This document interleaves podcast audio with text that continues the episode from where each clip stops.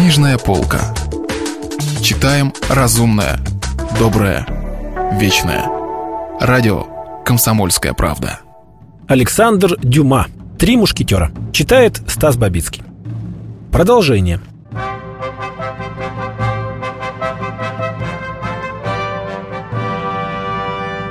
Какое безумие питать такими воспоминаниями бесполезную страсть. «Чем же мне жить иначе, Ваше Величество?» — сказал герцог Бекингем королеве. «Ведь нет у меня ничего, кроме воспоминаний. И всякая другая любовь, кроме моей, не выдержала бы такого испытания. Вы думали, что я не осмелюсь оставить сокровища, которые мой король поручил мне охранять. Но какое мне дело до всех сокровищ, до всех королей на всем земном шаре? Я рискнул милостью моего короля. Я рискнул жизнью, чтобы увидеть вас хоть на одно мгновение. Да, но клевета воспользовалась всеми этими безумствами, в которых я, вы знаете это сами, милорд, была не повинна. Король, подстрекаемый господином кардиналом, страшно разгневался. Когда вы пожелали вернуться во Францию в качестве посла, король лично, вспомните, милорд, король лично воспротивился этому. Да, и Франция заплатит войной за отказ своего короля. Я лишен возможности видеть вас, сударыня. Что ж, я хочу, чтобы вы каждый день слышали обо мне. Знаете ли вы, что за цель имела экспедиция на остров Ре – и союз с протестантами Ларошели, который я замышляю. Удовольствие видеть вас. Я не могу надеяться с оружием в руках овладеть Парижем. Это я знаю. Но за этой войной в Ларошели последует заключение мира. Заключение мира потребует переговоров, а вести переговоры будет поручено мне. Тогда уж не посмеют не принять меня. И я вернусь в Париж – и увижу вас хоть на одно мгновение, и буду счастлив. Тысячи людей, правда, за это счастье заплатят своей жизнью, но мне не будет до этого никакого дела. Лишь бы увидеть вас. Милорд, милорд, в свое оправдание вы приводите доводы, порочащие вас. Доказательства любви, о которых вы говорите, ведь это почти преступление.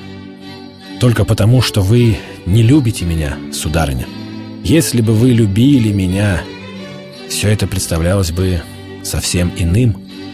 Но если бы вы любили меня, если бы вы любили меня, счастье было бы чрезмерным. Я сошел бы с ума. Вы сами сказали, меня заманили в ловушку. Возможно, мне это будет стоить жизни. Так странно. У меня в последнее время предчувствие близкой смерти.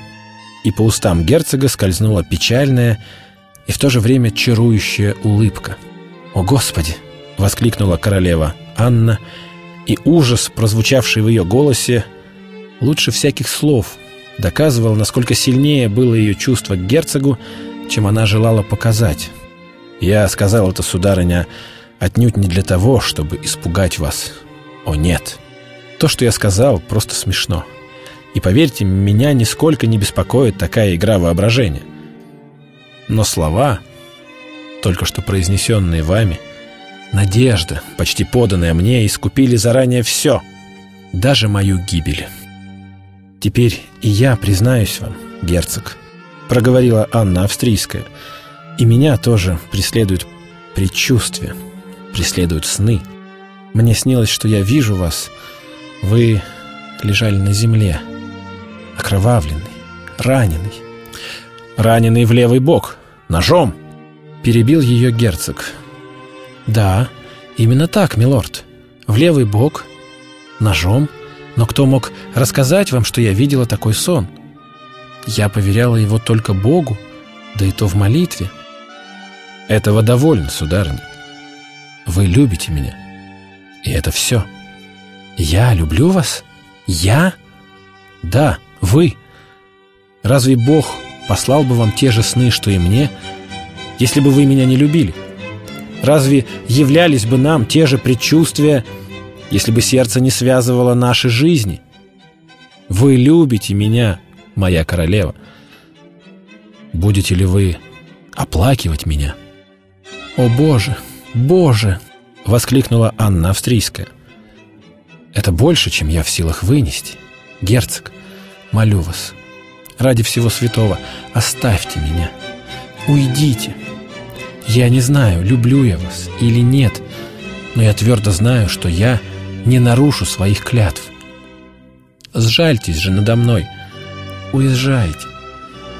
Если вас ранят во Франции, если вы умрете во Франции, я не перенесу этого. Я сойду с ума. Уезжайте же. Уезжайте, умоляю вас. О, как вы прекрасны сейчас! Как я люблю вас! Проговорил Бекингем. Уезжайте, молю вас. Позже вы вернетесь. Вернитесь сюда в качестве посла, в качестве министра. Вернитесь в сопровождении телохранителей, готовых защитить вас, слуг, обязанных вас охранять. Тогда я не буду трепетать за вашу жизнь и буду счастливо видеть вас. Тогда в знак вашего прощения дайте мне что-нибудь, какую-нибудь вещицу, принадлежавшую вам, которая служила бы доказательством, что все это мне не приснилось. Перстень, подвеску, какую-нибудь вещицу, которую вы носили и которую я тоже мог бы носить. И вы уедете, Уедете, если я исполню вашу просьбу? Да, клянусь вам. Подождите тогда. Подождите. Анна Австрийская удалилась к себе и почти сразу вернулась, держа в руках ларец розового дерева с золотой инкрустацией, воспроизводившей ее монограмму. «Возьмите это, милорд», — сказала она. «Возьмите и храните на память обо мне». Герцог Бекингем взял ларец и вновь упал к ногам королевы. «Вы обещали мне уехать», — сказала она. «И я сдержу свое слово. Вашу руку, сударыня, вашу руку, и я удалюсь». Королева Анна протянула руку, закрыв глаза и другой рукой опираясь на Донью Эстефанию, ибо чувствовала, что силы готовы оставить ее. Бекингем страстно прильнул губами к этой прекрасной руке. «Не позднее, чем через полгода, сударыня», — проговорил он, поднимаясь. «Я вновь увижу вас. Хотя бы для этого мне пришлось перевернуть небо и землю».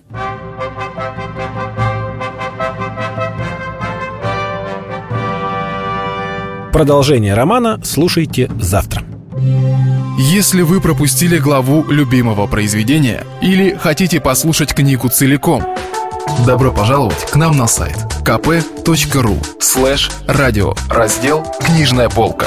Книжная полка. Читаем разумное, доброе, вечное.